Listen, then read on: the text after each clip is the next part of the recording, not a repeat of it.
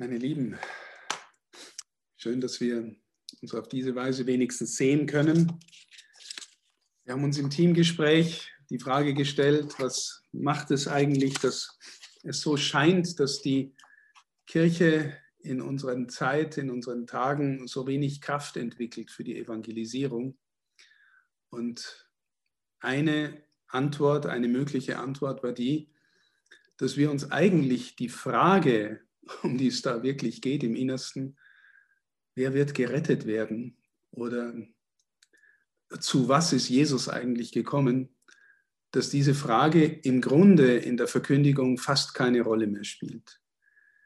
Ich habe das mal so formuliert, auch in einem Text, den ich veröffentlicht habe, dass der Heilsuniversalismus, das bedeutet, Jesus macht das Angebot des Heils für alle Menschen, dass dieser Heilsuniversalismus schleichend unter der Hand verdreht worden ist in eine Art Heilsautomatismus.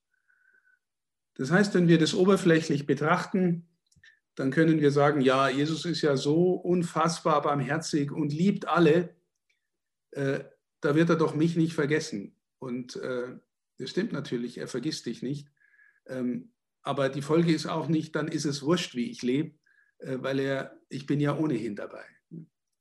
Sondern die Schrift ist eigentlich voll davon, ich werde euch das ein wenig zeigen, ähm, dass die Liebe des Herrn, eben weil es Liebe ist, sich nach Antwort äh, sehnt und dass er unsere Antwort erwünscht, weil Gott will das Heil wirken an jedem, aber nicht ohne uns. Es ist kein Automatismus. Heilsuniversalismus bedeutet nicht Heilsautomatismus. Und ich glaube, das ist das Problem. Wer heute in einem katholischen Gottesdienst war, der hat äh, im Evangelium die allerersten Worte aus dem Mund Jesu gehört. Ähm, und die begehen los mit, die Zeit ist erfüllt. Das Reich Gottes ist nahe. Kehrt um und glaubt an das Evangelium. Wo hören wir in unserer Kirche die Botschaft von der Umkehr? Und was bedeutet in diesem Sinn Umkehr? Das heißt, die Schrift macht eigentlich deutlich, ähm, dass es um was geht. Ihr alle habt äh, wahrscheinlich an Weihnachten gesungen ähm, im Lied O du Fröhliche, Welt ging verloren, Christ ward geboren. Und wir freuen uns dann, dass er uns durch seine Geburt rettet. Aber eigentlich sind wir von unserer natürlichen Verfassung her im Zustand der Verlorenheit oder im Zustand der Erlösungsbedürftigkeit. Und der natürliche Mensch, der nicht mit Gott unterwegs ist, der ist eigentlich eher auf der schiefen Ebene nach unten. Der ist die innere natürliche Bewegung, das Schwergewicht des Menschen ist eher weg von Gott und nicht hin zu Gott. Und deswegen gibt die Schrift äh, einige markante Hinweise über die Frage, ja, wie werden wir eigentlich gerettet? Wahrscheinlich kennt ihr alle von manchen Leuten die Aussagen, äh, ja, ich bin ja guter Christ, ich tue ja kein was, ich äh, habe keinen umgebracht und deswegen äh, werde ich wohl in den Himmel kommen. Äh, das ist mit Christentum wirklich nicht gemeint. Also einfach nur ein netter Mensch sein ähm, bedeutet nicht äh, ein Christ sein. Deswegen ähm, die Schrift sagt, unser Glaube sagt, das Konzil sagt, äh, es ist möglich, verloren zu gehen. Und, äh, und deswegen möchte ich mit euch die Frage äh, bedenken, was ist eigentlich zu unserer Rettung notwendig? Was ist zur Rettung notwendig? Wenn ich das jetzt sage und wenn wir zum Beispiel dann einen Satz hören vom heiligen Paulus, der sagt, müht euch mit Furcht und Zittern um euer Heil, dann geht es nicht darum, dass wir das Gefühl bekommen könnten, wir könnten durch eigene Leistung oder Anstrengung uns das Heil verdienen. Das ist nicht gemeint. Es ist immer eine gewisse Spannung, ähm, die, die in uns, in unserer DNA quasi drinsteckt. Ich mache alles so gut, also muss der liebe Gott mich doch lieb haben. Nee, der hat dich ohnehin schon lieb. Du bist von Anfang an äh, geliebt und, äh, und gemeint. Und, äh, aber durch das, was da in dir angelegt ist, durch die Taufe noch mehr angelegt ist, geschaffen zu sein, getauft zu sein, bist du schon befähigt, begabt, eine Antwort zu geben. Und äh, dieses Mühen bezieht sich auf die Befähigung, die voraus ist. Es geht nicht darum, dass wir durch Anstrengung Gott beeindrucken. Das ist ganz wichtig als Vorbemerkung. Noch eine Vorbemerkung, ein schönes Zitat von C.S. Lewis, das manche schon von mir gehört haben, äh, weil ich das sehr liebe. C.S. Lewis, der große anglikanische Schriftsteller, hat mal gesagt, wer bei der Frage stehen bleibt, ob man nicht auch ohne Jesus ein guter Mensch sein kann, der weiß noch nicht, was Leben ist. Wer bei der Frage stehen bleibt, ob man nicht auch ohne Jesus ein guter Mensch sein kann, der weiß noch nicht, was Leben ist. Jesus lädt uns in ein anderes Leben ein, als in das, was wir durchschnittlich für Leben halten. Und jetzt möchte ich euch äh, mit ein paar äh, Dingen auch vorführen. Ihr habt ja jetzt gerade die Schriftstelle gehört, dass Jesus selber sagt, äh, müht euch mit allen Kräften durch die enge Tür zu gelangen. Auch an einer anderen Stelle sagt er das, dass, äh, ähm, dass, äh, dass es keinen Automatismus gibt. Ähm, was ist eigentlich aus unserer Sicht nötig? Welche Antwort ist nötig, die wir geben können, schon können und deswegen auch geben sollen, äh, damit wir dabei sind? Also eine erste ist, ähm, Jesus sagt am Ende des Markus-Evangeliums, geht hinaus in die ganze Welt, verkündet das Evangelium allen Geschöpfen. Und dann kommt der strenge Satz, wer glaubt und sich taufen lässt, wird gerettet werden. Wer nicht glaubt, wird verdammt werden. Also wir glauben und sagen das auch in unserer Theologie, die Taufe ist heilsnotwendig. Wir können nachher schon noch mal darüber reden, ob es nicht auch ohne die Taufe die Möglichkeit gibt, gerettet zu werden. Das hat die Kirche auch immer aufrechterhalten. Aber zunächst mal, er ist gekommen, um uns die Taufe zu geben, damit wir gewissermaßen den Königsweg zur Rettung finden. Und ganz eng an die Taufe angeknüpft ist natürlich der Glaube. Die Taufe ohne den Glauben äh, ist äh, quasi, ähm, ja, ich will jetzt nicht sagen wertlos, aber die Taufe ist praktisch auch der Wunsch danach, wirklich glauben zu können. Deswegen ähm, äh, ist der Glaube an die Taufe gebunden und der Hebräerbrief sagt zum Beispiel an einer Stelle, es ist unmöglich, ohne Glauben Gott zu gefallen. Ich habe schon, hab schon öfter mal darüber gesprochen, dass der Glaube zwei ähm, Komponenten hat, nämlich den Was-Glauben und den Wem-Glauben. Ganz wichtig, der Was-Glaube ist, wir stimmen Inhalten zu, ähm, die wir als wahr erkennen und sagen, ja, ich glaube, so ist es. Zum Beispiel, was wir in unserem Glaubensbekenntnis äh, sagen, in Sätzen. Ich glaube, das kann ich so sagen und ich sage dann am Ende auch Amen dazu und sage, so ist es, das glaube ich. Aber der Wem-Glaube ist mindestens genauso wichtig, wenn nicht wichtiger. Das ist jemandem vertrauen, jemandem glauben, jemandem sein Herz geben. Cordare, credere kommt von cordare, jemandem das Herz geben. Ich vertraue dir, Gott. Ja, die zwei Komponenten gehören zusammen. Im ersten Timotheusbrief steht der wichtige Satz, Gott will, dass alle Menschen gerettet werden und zur Erkenntnis der Wahrheit gelangen. Also Wahrheitserkenntnis als Glaube und Vertrauensglaube gehören zusammen. Also Glaube, Taufe. Damit verbunden ist der Aufruf zur Umkehr. Also wir müssen, glaube ich, eingestehen, dass wir Menschen sind, die Erlösung brauchen, die, ähm, die äh, natürlicherweise, wie ich gerade gesagt habe, irgendwie auf der falschen Spur unterwegs sind und deswegen irgendwie die Rückkehr brauchen.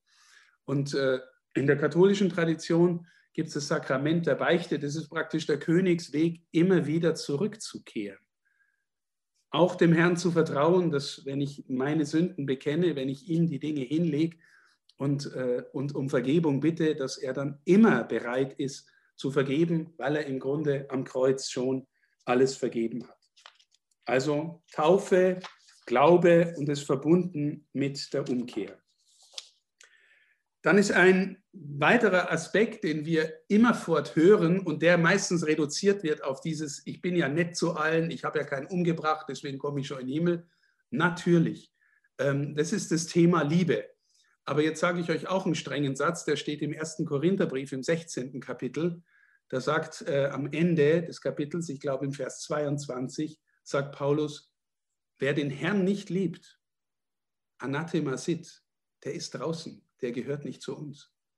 Also den Herrn lieben. Du sollst den Herrn, deinen Gott lieben mit ganzem Herzen, ganzer Seele, ganzer Kraft. Das führt dich in die innere Verbindung mit ihm. Das befähigt dich auch aus seiner Liebe zu leben. Also Liebe ist das zentrale Stichwort. Liebe ist das, was uns am allerglaubwürdigsten macht. Aber die bezieht sich zuerst auf Gott und von dort her natürlich auch auf den anderen, auf den Nächsten. Wir hören auch, wenn ihr Matthäus 25 lest, das Gleichnis vom Weltgericht, wo Jesus äh, wiederkommt als der Weltenrichter und die Menschen vor sich antreten lässt. Und er teilt sie dann in die äh, Böcke und die Schafe und die einen links und die anderen rechts. Und er lädt diejenigen ein, die ihn im anderen, vor allem im Armen, im Kranken, im Ausgestoßenen, im Gefangenen gedient haben, die haben Teil an seinem Reich und die anderen nicht.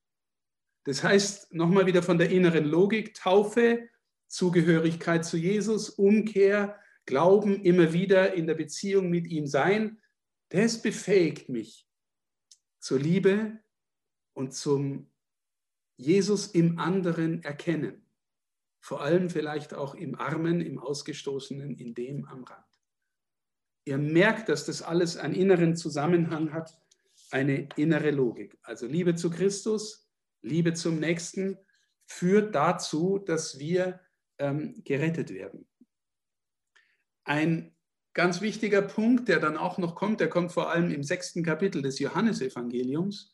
Äh, da sagt Jesus, Amen, ich sage euch, wenn ihr das Fleisch des Menschensohnes nicht esst und sein Blut nicht trinkt, habt ihr das Leben nicht in euch. Wer mein Fleisch isst und mein Blut trinkt, hat das ewige Leben und ich werde ihn auferwecken am jüngsten Tag. Also hier ist das Geheimnis der Eucharistie angesprochen. Ja? Aber auch wieder, er hat uns das gegeben, als die Möglichkeit, mit ihm in Verbindung zu bleiben, Teil seines Leibes zu sein, die Liebe auszudrücken, die er uns gibt und die wir ihm gewissermaßen dann entgegenbringen. Das, der Königsweg schlechthin ist die Teilnahme an der Eucharistie. Da ist uns das neue Leben auch immer wieder geschenkt, immer wieder bekräftigt, immer wieder erneuert. Die Nahrung für unser inneres Leben. Ich habe schon oft gesagt, ich halte es für eine spirituelle Katastrophe, dass über 90 Prozent der Katholiken in unserem Land, die noch zur Kirche gehören, nicht mehr komme. Also Eucharistie, Teilnahme an der Eucharistie, am Leib Christi ähm, als, als Zugehörigkeit zum Herrn und zum neuen Leben. Und das fasst natürlich zusammen äh, Zugehörigkeit zur Kirche. Die, die Kirche konstituiert sich, erschafft sich, ersteht aus der Eucharistie. Sie ist der Leib Christi, sie ist die Braut Christi und äh, deswegen Zugehörigkeit zur Kirche. Das letzte Konzil hat sogar gesagt, wer um die Heilsbedeutung der Kirche weiß, aber nicht in ihr bleibt, äh, der kann nicht gerettet werden. Und umgekehrt sagt das Konzil auch, äh, wer in der Kirche ist, aber nicht in der Liebe bleibt, kann nicht gerettet werden. Sagt das Zweite Vatikanische Konzil, ist kein Text, der äh, vor 2000 Jahren entstanden ist äh, und in der Schrift steht. Ne? Das ist äh, ähm, die höchste Autorität, die höchste Lehrautorität unserer Kirche. Also in der Kirche sein und in der Kirche gewissermaßen aus den Sakramenten leben. Ich habe dazu auch einen schönen Text aus der Apostelgeschichte, wo es heißt, ähm, die Apostel lobten Gott und waren beim ganzen Volk beliebt. Und der Herr fügte täglich ihrer Gemeinschaft die hinzu, die gerettet werden sollten. Also hier spürt man den Gemeinschaftscharakter. Die Apostel und ihre äh, und die, die zu ihnen gehören, teilen das Brot, leben miteinander in Gemeinschaft und im Gebet. Und, äh, und der Herr fügt denen die hinzu, die gerettet werden sollen. Also Zugehörigkeit zur Gemeinschaft der Kirche. Natürlich lebt die Kirche aus dem, wie sie diese Beziehung pflegt. Und das heißt in der, in der Schrift oder das heißt in, in unserem normalen gläubigen Leben auch schlicht Gebet. Auch da ein schöner Satz von Paulus aus dem Philipperbrief, erstes Kapitel. Er spricht über sich, ich weiß, das wird zu meiner Rettung führen durch euer Gebet und durch die Hilfe des Geistes Jesu Christi. Also durch unser Gebet und die Zugehörigkeit zum Herrn helfen wir mit, dass andere gerettet werden. Solange die Kirche betet, äh, glauben wir, dass Menschen gerettet werden. Auch wohl viele von denen, die nicht automatisch und ausdrücklich dazugehören. Oder im Lukas-Evangelium Kapitel 21, wacht und betet alle Zeit, damit ihr allem, was geschehen wird, entrinnen und vor dem Menschensohn hintreten könnt. Also wacht und betet. Aber auch da wieder noch einmal, das ist jetzt keine Abfolge von, was muss ich jetzt alles tun, damit ich dann gerettet werde, sondern wenn wir in das Innere der Kirche, des Geheimnisses des Lebens mit Jesus eintreten, dann sind das einfach die Ausdrucksformen, wie wir mit ihm leben, ja, die sich gewissermaßen organisch daraus entfalten. Deswegen glaube ich, einer der wichtigsten Aspekte, der sich da immer neu uns zeigt und der mir eigentlich am allerwichtigsten ist und der ähm, von so vielen Menschen in unserer Kirche nicht verstanden wird.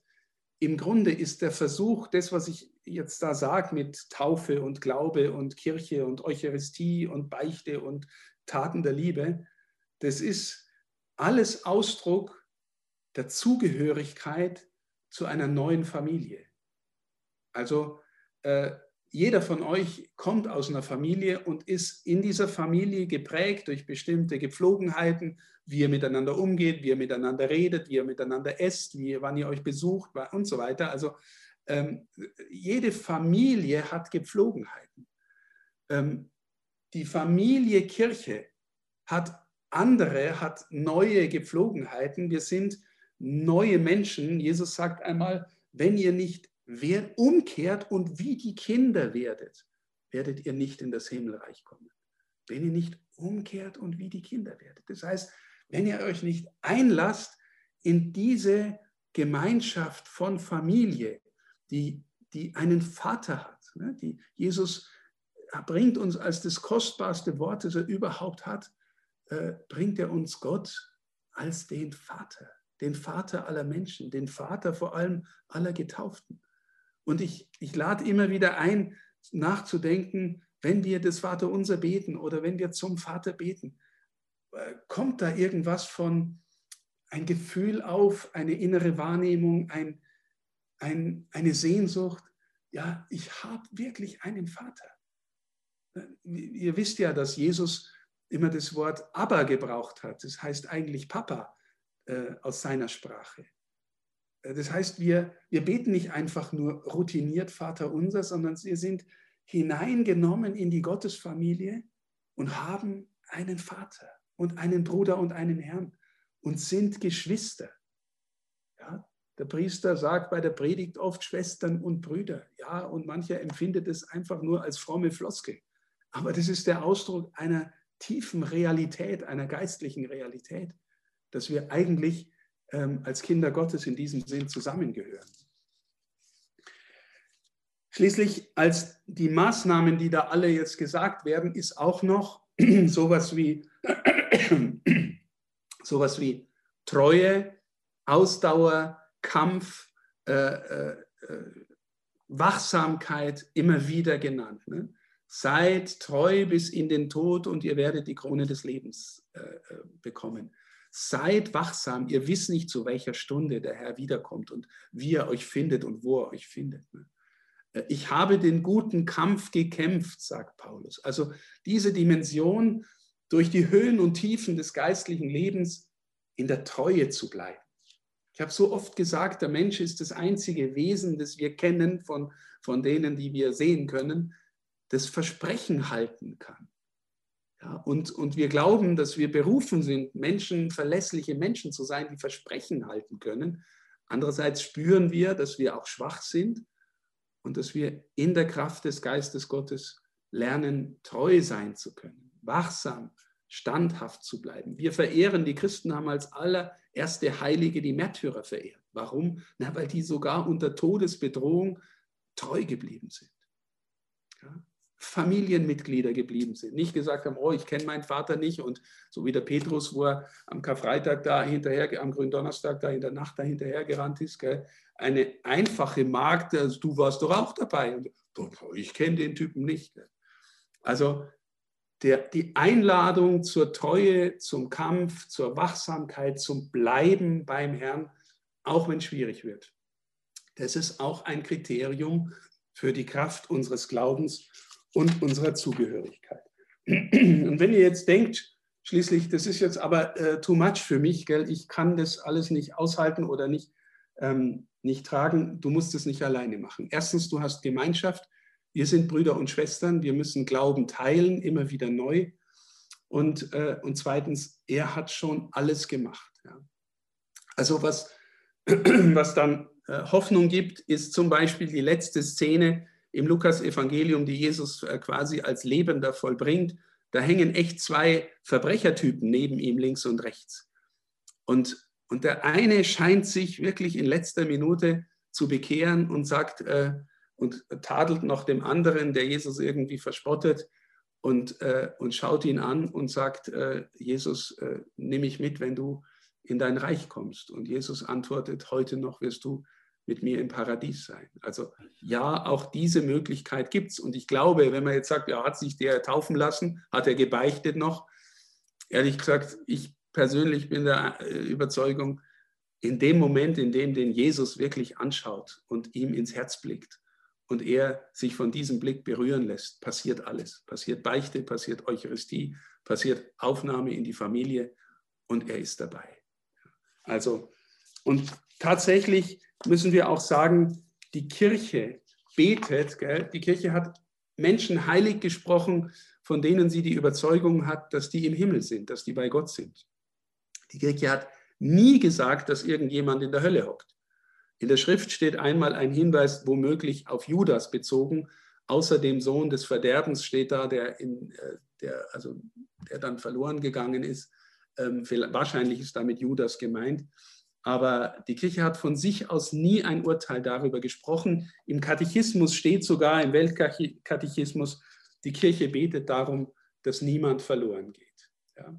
Aber das bedeutet keinen Heilsautomatismus, sondern ähm, wir sind Antwortende. Ähm, es gibt die reale Möglichkeit, verloren zu gehen. Und vielleicht ein allerletztes Wort zur Hölle. Ich persönlich bin der Überzeugung, ähm, dass im Grunde äh, die Hölle eine Konsequenz des letzten, äußersten Liebeswortes äh, ist, das Jesus gesprochen hat oder das Gott in Jesus gesprochen hat. Also wir beten ja im Glaubensbekenntnis hinabgestiegen in das Reich des Todes. Ähm, früher hat man relativ schnell gesagt, hinabgestiegen in die Hölle, in einer alten Formulierung. Das hat die Kirche korrigiert. Ich glaube, letzte Verlorenheit gibt es erst mit dem Kreuzestod Jesu. Warum? Wenn das das alleräußerste, letzte Liebeswort Gottes für die Welt und für jeden Menschen ist, dann bedeutet ein letztes, entschiedenes Nein dazu meine Verlorenheit. Nicht, weil es Gott will, sondern letztlich, weil ich mich dazu entscheide. Und äh, dann kann auch Jesus nichts mehr machen. Also, und das ist einfach, äh, hängt einfach mit der Eigenart der Liebe zusammen, weil Liebe nie zwingen kann. Also Liebe kann nicht zwingen. Liebe meint die Freiheit des anderen. Ja? Und wenn es äußerste Liebe gibt von Gott und wir frei sind und es ernst nehmen, dann ist, dann muss die Verlorenheit, die absolute Verlorenheit eine Möglichkeit sein. Ja? Deswegen gibt es die Hölle, ja. Hockt da wer drin? Wir wissen es nicht. Wir wissen es nicht. Es gibt viele Hinweise, sowohl in der Schrift, wie dass die Hölle äh, bevölkert ist, aber die Kirche enthält sich des Urteils darüber. Aber sie warnt und sagt, kehrt um und glaubt an das Evangelium. Kann man wissen, dass man dabei ist? Nein, man kann es nicht wissen. Aber die Erfahrung de, des geistlichen Lebens der letzten Jahrtausende, und das ist auch die Überzeugung der Kirche, es gibt so etwas wie eine tiefe Glaubensgewissheit und es gibt so etwas wie eine Freude am Glauben und an Gott, die eine Art Vorgeschmack ist auf den Himmel. Das heißt, wenn du in dir spürst, dass du echt Freude hast am Herrn und, äh, und dankbar bist, ihn kennen zu dürfen, das ist ein echt ein gutes Zeichen, dass du dabei bist.